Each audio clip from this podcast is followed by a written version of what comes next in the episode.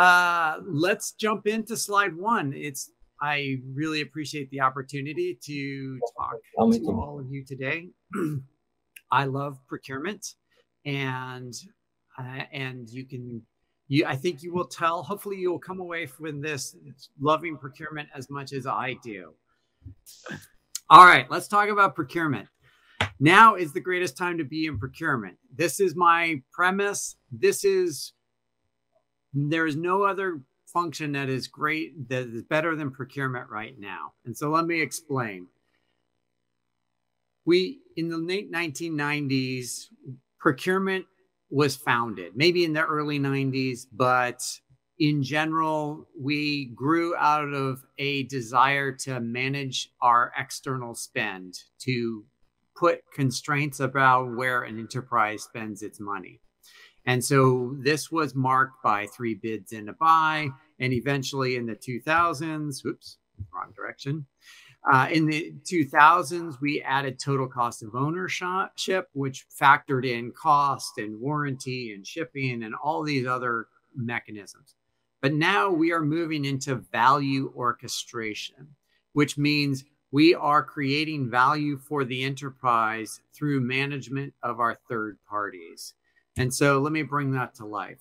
On this page, one, two, and three are really what procurement's going to do for the next 10, 15, 20 years. And that's facilitating innovation, facilitating re- resiliency, and ESG, uh, you know, governance, sustainability, diversity, and the like. So one, two, and three are what is hi- historically been known as supplier relationship management. And this is what we mean by value orchestration. We need to create all, uh, we need to manage all of this because one, two, and three have to do with third parties or suppliers. This is the external entities that every enterprise works with. This is great. This is really, um, really exciting because the greatest risks to any, to any enterprise come through the third parties, and the greatest opportunities for ESG come through third parties. So basically, your suppliers. But to do one, two, and three, we need to get really good at four and five. And four is new talent, new ways of working, understanding a basically all things digital. Because five is when we embrace digital, we get hyper efficient and we start to generate intelligence that allows us to do one, two, and three.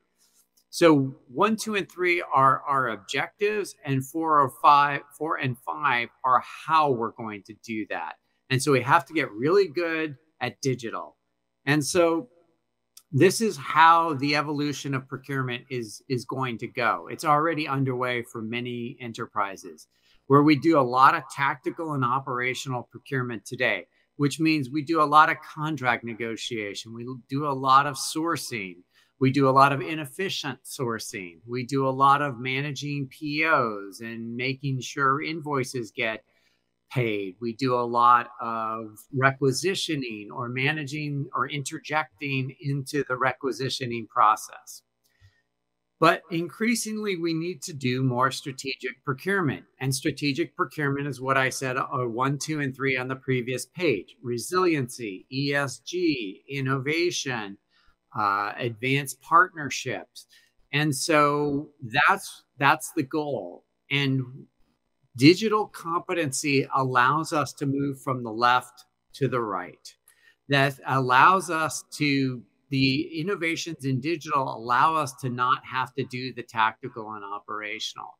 And that's why procurement is so exciting right now. And you'll see this in a moment that we have these capabilities that are so much more advanced than the way we used to do procurement. And, and everything I'm talking about has happened in the last couple of years. In fact, we've done more to digitize procurement in the last two years than we did in the mm. previous 10 years combined. And that's pretty amazing. So let's talk about digital procurement because I've just said it's important. So let's talk about exactly how we do digital procurement. So this is a representation of all of the major procurement capabilities that we need across any procurement organization. And, and you can see them supplier relationship management, sourcing, contracting, data management, all of them. And, and the Harvey balls represent industry wide adoption of these capabilities. Now, I can cut this by particular geographies. I can cut this by particular industries, but in reality, this is an uh, this is a, an aggregated view across across the globe, across all industries, and you can see that in several areas we are not doing terribly well, and especially around data management and supplier relationship management, and that's important because if we're going to be value orchestrators and do innovation and resiliency and ESG, the one thing we need is really good data management. We and to do really good data man or to do really good supplier relationship management, we need good data management. We also need to get really good at spend visibility and contracting. And actually, those two uh, dimensions are going backwards in terms of capability. So we have a lot of work to do to increase our digital competency. And then I also want to talk about digital experience because you'll look and you'll see it's zero. Like we are not doing good digital experience for our end user. And that's whether it's a supplier, whether it's a requisitioner, or even just a procurement buyer. So we have to get significantly better at bringing a modern user experience to the end user. And so we live in a world with iPhones and Android devices that are very smart, they're very intelligent, they're very intuitive. And we also have Amazon and Facebook and Google and Netflix that use intelligence to manipulate our behavior.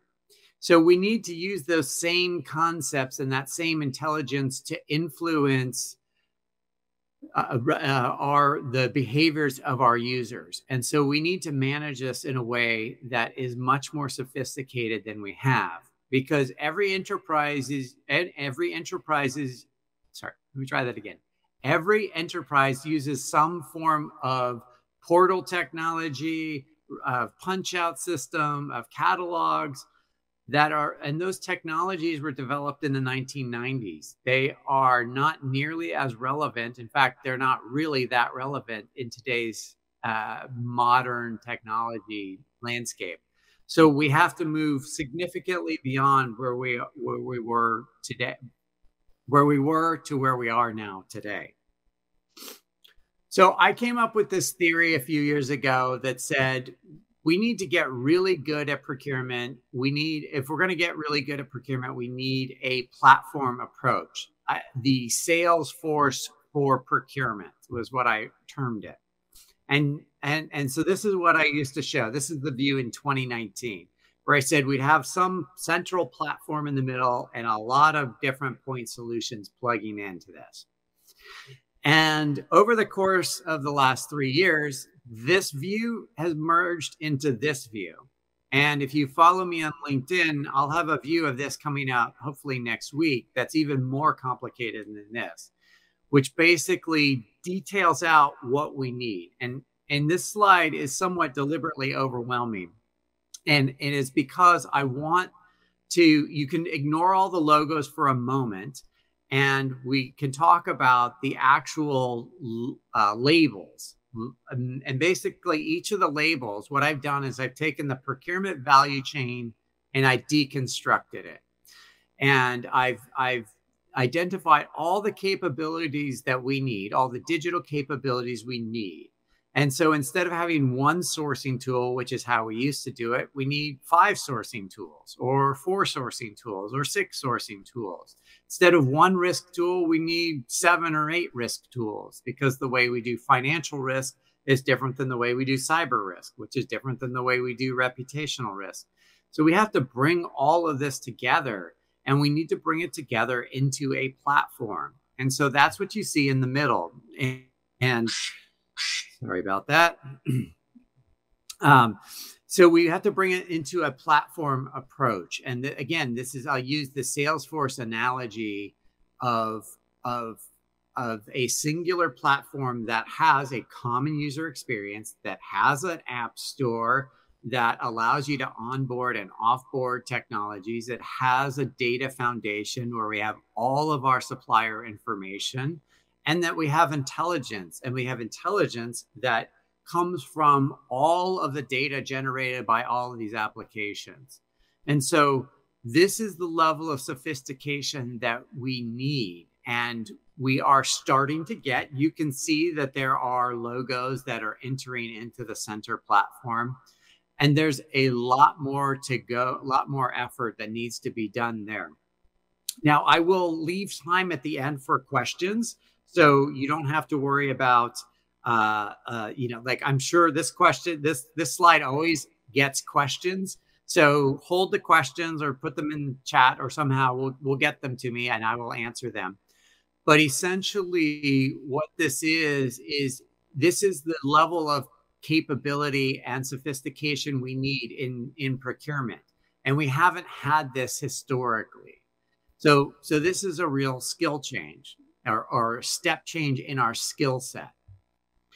Now, so that leads us into now, if you take all the labels on the previous slide, I have cleverly put them together here for you on a single slide to allow people to set up roadmaps and to do phasing uh, of the different capabilities. And so if you look at the light purple, that's short-term cap- short-term needs. The, the slightly darker purple is medium-term needs, and then the dark purple is uh, long-term needs. Now, the beauty of this slide is that you can uh, you can mix and match. You don't have to follow this. This is just my view on it but you can see all of our functional areas, whether it's procurement enablement, sourcing, contracting, risk management, all the way across. And then you can get, then you build your roadmap based on these capabilities and based on your existing capabilities. There are probably gaps. Maybe you have a really good sourcing tool, so you don't need to do sourcing right now, but you need to do better uh, accounts payable or invoice management. And so that's the beauty of the slide is that it tells us where we need to get very precise in the capabilities that we need to develop and deploy. Now, I like to use contracting, uh, and it's the fifth one over from the left. And, and what I like to point out is that a traditional best practice on contracting is to put in a contract repository and then set up contract lifecycle management, which is setting workflows, which is setting thresholds, which is setting approvals. And those are all really good things to do, except they're very time consuming. They cost a lot of money and they deliver no value to the business. So if we want to focus on doing creating value for the business and if we want to actually create value for the business around resiliency or ESG, then I want to take all of my contracts and put them in a repository and then start to do analytics on the contracts. And I want to go through and understand what risk lives in my contracts. What are the variations in my contracts? What are the different types of payment terms that I have in my contracts? because that is actually creating value for the business. And and yet most quote unquote best practices don't follow that that methodology. They spend time on non-value creating activities such as contract lifecycle management. And that's the change that I really want everybody to walk away with is we don't have to do the w- things we've been doing the way we've been doing them in the past those area those those ways of working don't help us in the middle of a pandemic those ways of working do not help us in the middle of a crisis and they sure do not help us in the way we are going to build 21st century businesses and more importantly 21st century supply chains so we have to get much more nimble or much more agile in how we think about our capabilities and we deploy them. And so I just want to remind you of this slide. This slide is really complicated and it's overwhelming. And these are all the capabilities that underpin that slide. But that's an interesting discussion for all of us here right now. but our end users don't care any about any of that. And so what I want to suggest is that we will know we will have succeeded when we can take all of that complexity and distill it down into something very, very simple for the end user. Very much like a procurement operating system that is as simple as uh, operating an iPad or an Android device. And so, what this is doing is it's it's eliminating all that complexity and it's making a very simple interface for the end user.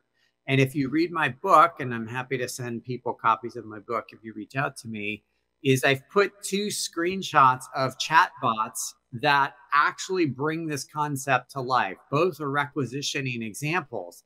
And in the first one on the left, I know you you're not going to be able to see it on the screen, so I'll just I'll I'll tell you what's happening is you have a requisitioner that's asking the source bot, an automated chat bot, that says, I need a new laptop. And the source bot asks, What brand do you want? And then it suggests that most users select Apple or Lenovo.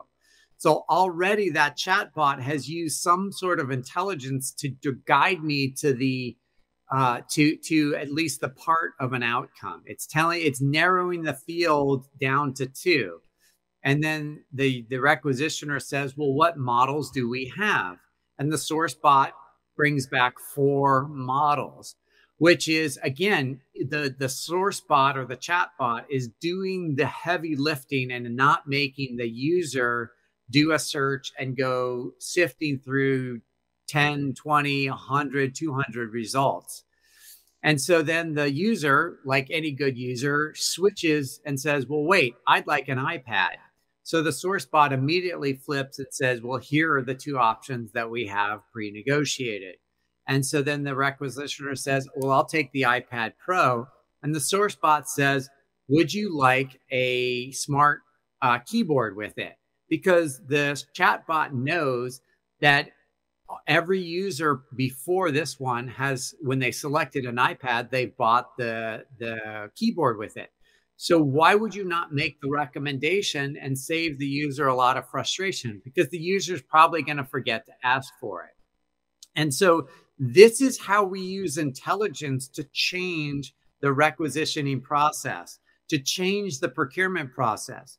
And if we just stop for a moment and think about the the governance around this. We are allowing the end user, the requisitioner, to have a very good user experience and all within the constraints and boundaries of our pre-negotiated contracts the bundles that we have already uh, pre-negotiated with our suppliers that we know that are in stock we're not going to show the user anything that's not in stock or not available within a short window.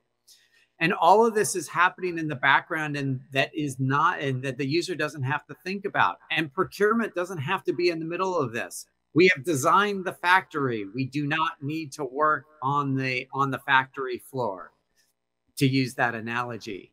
And so this is really the sophistication we have to get to. Because today by comparison what we do is we make the user search and actually find the right catalog and then search and search and search and search. And so it's a very frustrating experience. But here, by asking a couple of very smart, intelligent, dynamically created questions, I can get the user on their way in a very happy way. Um, I'm not going to go through the other script uh, on the right, but it's uh, I'll, I'll, you know you're, you, I can send the slides afterwards. But you can start to see how sophisticated this is happening. And the takeaway for everybody in the audience is this is procurement's job is to design this for the requisitioner, to design this whole workflow with intelligence. And that's why procurement's so great. This is not about analyzing spend data. I don't we don't need to do that anymore. This is about architecting a system that allows the end user to operate like this. And this is one of many reasons why I think now is the greatest time to be in procurement. Okay, so moving on a little bit. So we have all of this technology and we have all of these startups. There's 4,000 over 4,000 startups and billions and billions of venture capital funding going into the startups, including uh, Linkana, and others. So, how do we make sense of this? And even there's more startups and more innovation than even I can take, keep track of. And so, we've partnered with Procure Tech 100. There's other companies too, but the the the the point I want to make here is that we all have to get more aware and understand all of these different solutions that are out there because new solutions come every day. And so this is very exciting and, and a lot of fun uh, to understand and study this market. And so I would encourage you to get connected with ProcureTech or uh, Procurement Foundry or Digital Procurement World there are a lot of, of uh, various uh, organizations out there that are tracking this market, and so it's it's a lot of there's a lot of information, but there's a lot of innovation. There is so much procurement innovation, and when you look at what's happening on the commercial side of any organization, there's not a whole lot of innovation happening on that side anymore. All of that, Salesforce did all the innovation in the early 2000s. And so now it's time for procurement to get uh, become innovative. Now, speaking of innovation, one of the problems that most enterprises have is that they get stuck into this uh, this mindset of of daily operations. We have a crisis, we need to solve it we have this end of year objective, we have to solve it. But what they don't do is create room for innovation and bringing on all this innovation. How do we bring in all this innovation? So, what has come to pass is the development of what's called a procurement garage or a digital garage. If you read my book, I did a case study on British Telecom that uh, that set up this procurement garage, which is just basically an innovation center dedicated to procurement. It's dedicated to looking at all the innovation in this in, in the, that I was just talking about and bringing it into the enterprise in a safe way, in a compliant way. And what you might get is a number of startups that come into the procurement garage. They, the you do test and learn, you try them out, you work with the business to see if this is a solution worth implementing. And then you a, a, after you have successes and you will have a lot of failures too that's part of the process. In fact you'll have more failures than successes and that's good thing because you're developing organizational learning and organizational muscles for dealing with innovative startups. Then oops going back sorry hit the wrong button. So once you you have this coming in then that you're able to effectively and safely bring new innovative startups into the enterprise and once they go once the startups go through the garage then they can get handed off to IT and the systems integrator for large scale deployment and implementation. So this is a great way of getting competitive advantage, upskilling quickly because and, and really driving value value in those areas that I lined out at the beginning. Because when we put startups into the innovation garage, we measure time to value in three to six weeks, not three to six months or three to six years. So the time to value is very quick and it's very clear, very, you know, it's very clear immediately if this is a value creating solution.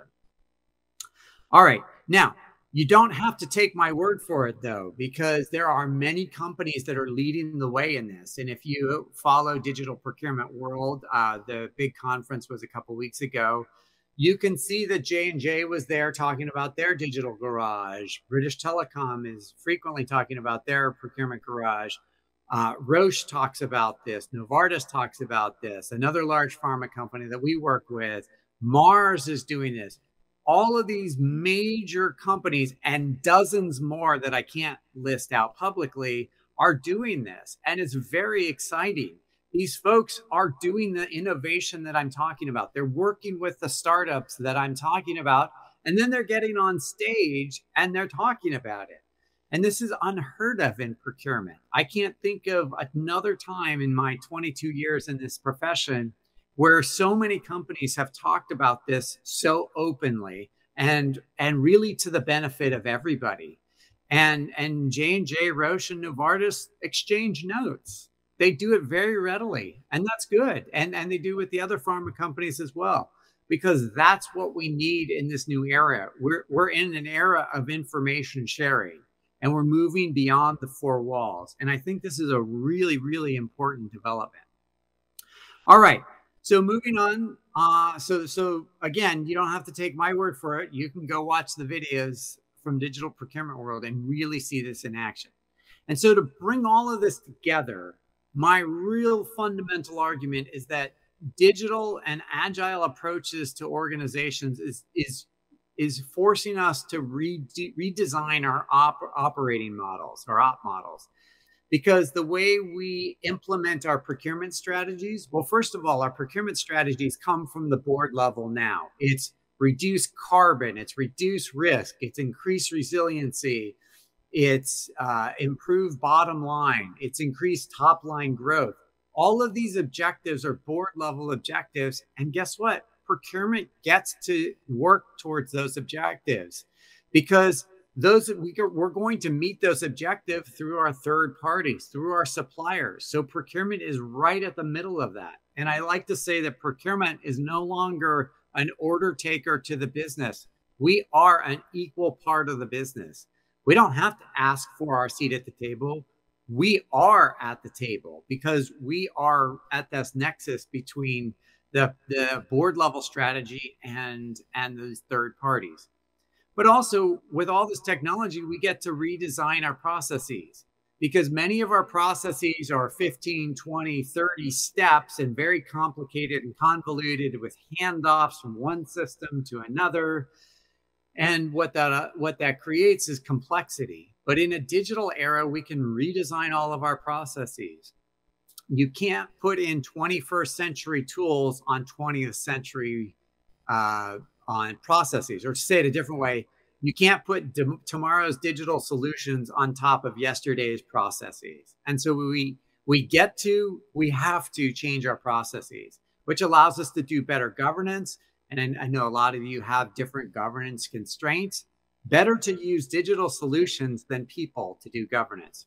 And speaking of people, our, our people and our capabilities have to fundamentally change. We have to upskill, not just the digital people, but everybody. Because when we talk about data management, data management is an everybody problem. It is not the data management group, it is everybody's problem. And digital solutions are everybody's you well not problem but they're everybody's opportunity to work with and so we have to upskill our people and so I, have kind of alluded to this. Procurement today on the left is buyers, it's category experts, it's supplier managers. It's it's the it's it's it's the operational and tactical pieces I was talking about at the beginning. It's the work that we can no longer do. And the stuff on the right, I you just you can we can call it one thing. It's value orchestration.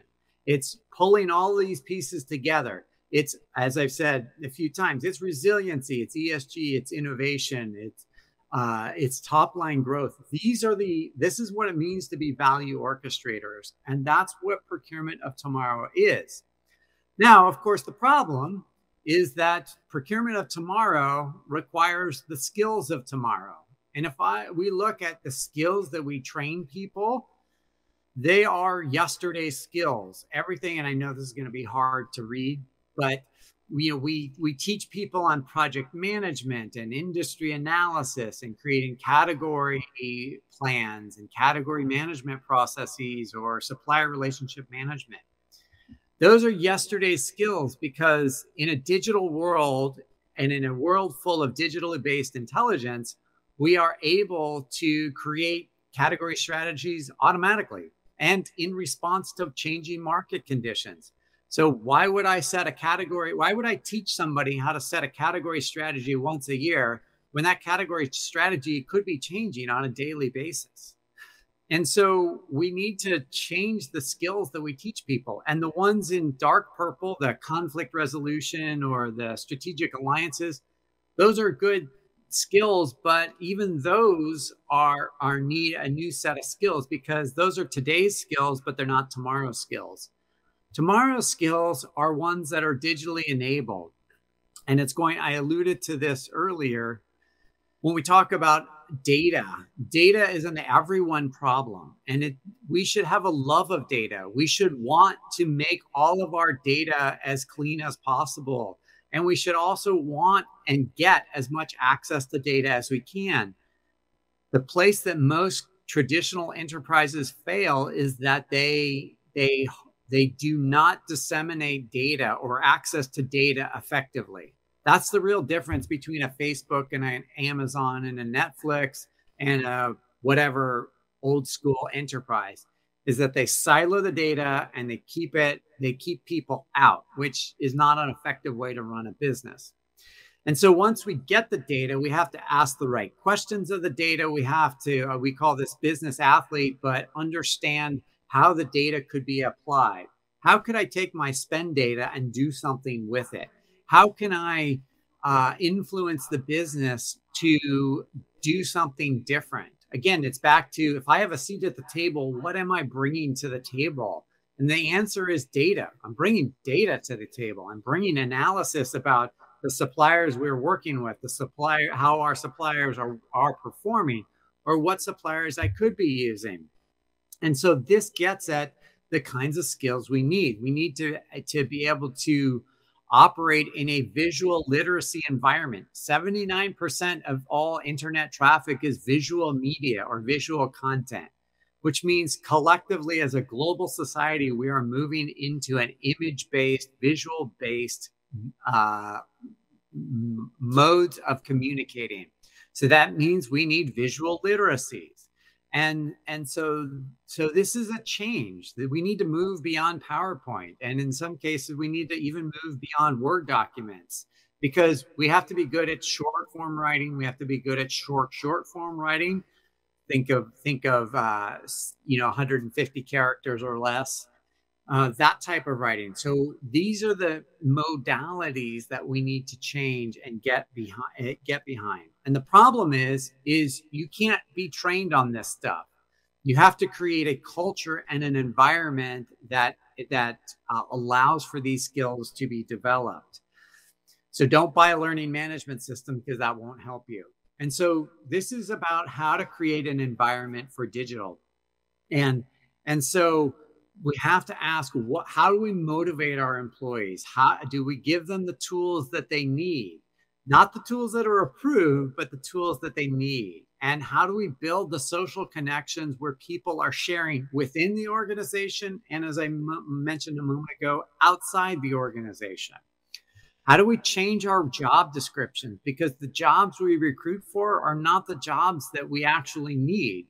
Most of our jobs that we recruit for are all those gray skills on the previous slide but we want people that understand data that love data that understand the the whole of the business. We need to create uh, projects that motivate people. Uh, we need a culture of experimentation and and of of fear or we have to de-risk fear. We should not fear failure. And this is another difference between traditional companies and like you know the the traditional companies and the new age companies like Google and and and and Facebook and the like is in those companies there's not a fear of failure but in every enterprise company there's this huge culture of fear. And and the problem with that is fear of failure makes us not take chances and when we don't take chances we don't move the needle on anything because all we're trying to do is is self-preservation, not actually advancing, uh, not advancing the you know our objectives. And and the the real problem with that, of course, is that we learn by failing. We learn not to touch the hot stove uh, because we touch it and we burn our finger and we say, I'm not going to do that ever again. And so that's what we have to do. We have to eliminate that fear of failure. And again, enterprises are not good at this. And then, so I wanted, so, so that's skills, that's sort of digital. And I just want to sort of start to wrap up and, and, you know, get get towards the end here by talking about what comes next because I've talked about that risk and resiliency and ESG and innovation are coming through our third parties. But if you are not careful, most of your third parties, most of your suppliers hate you. They just don't tell you that. And so we really have to start talking about supplier experience management. And and let's really talk about this because what happens is we we think putting in a supplier portal is best in class. And so what we do is we uh, we every every enterprise creates a supplier portal. And so if I create my own company, we'll call it Elouise uh, Elouise's Data Science Company.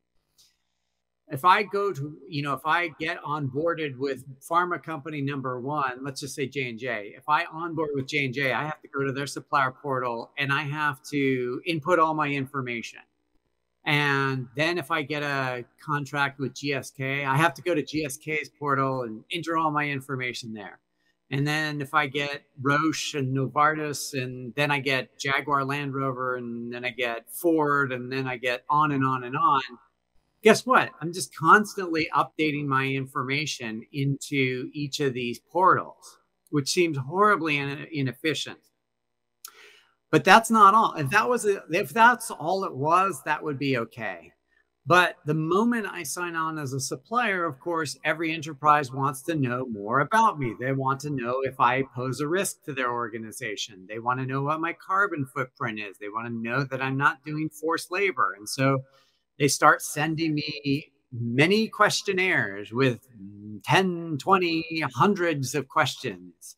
And and so very quickly i have to fill this out for j&j i have to fill it out for gsk and on and on and on as a supplier especially a small supplier i get overwhelmed quickly and that seems particularly silly in today's world and so what i advocate for is is what I would call the LinkedIn for suppliers, where we bring all of the supplier information into a single record and can, can be housed by a third party.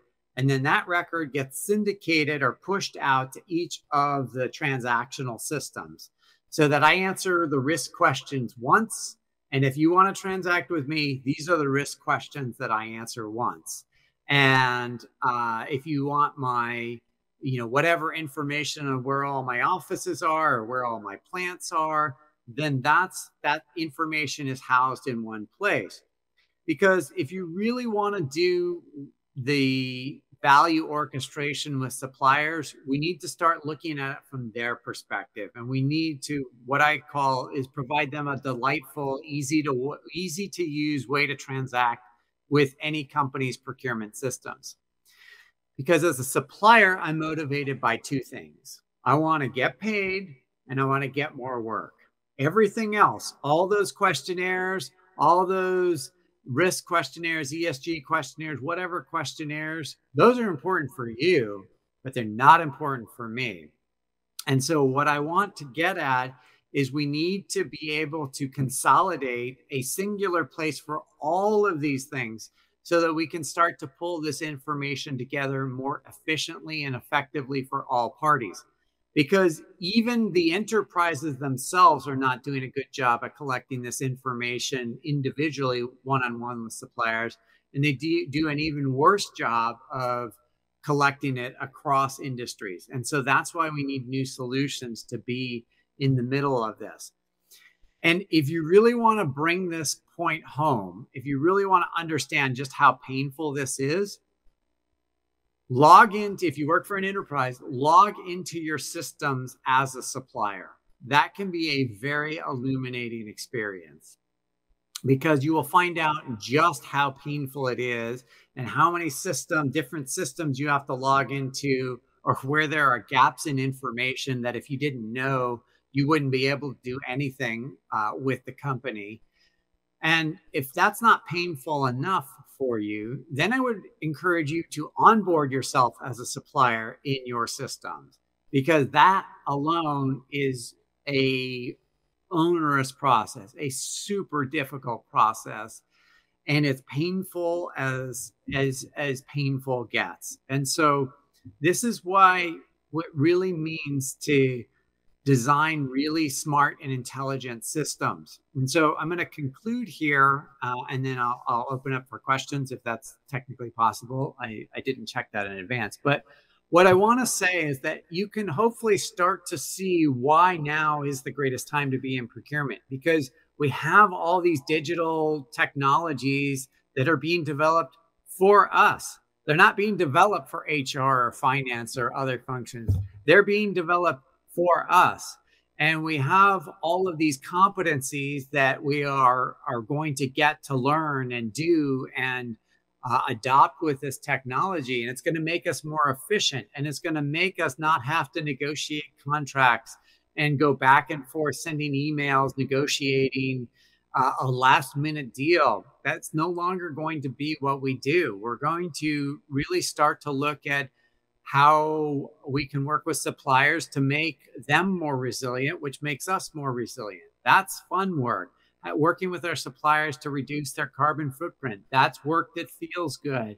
And it's also um, allowing us to talk to innovative companies, not just in procurement, but if we can understand supply markets and innovations in supply markets, then that we get to influence our business in ways that procurement as a function has never done. And so taken together, we are at a we are in a new age of procurement. The the idea that we are cost savings or shadow budget control, those days are over. We are now value orchestrators that are equal parts of the business. And so I I'm excited for the future of the profession and I hope you are too.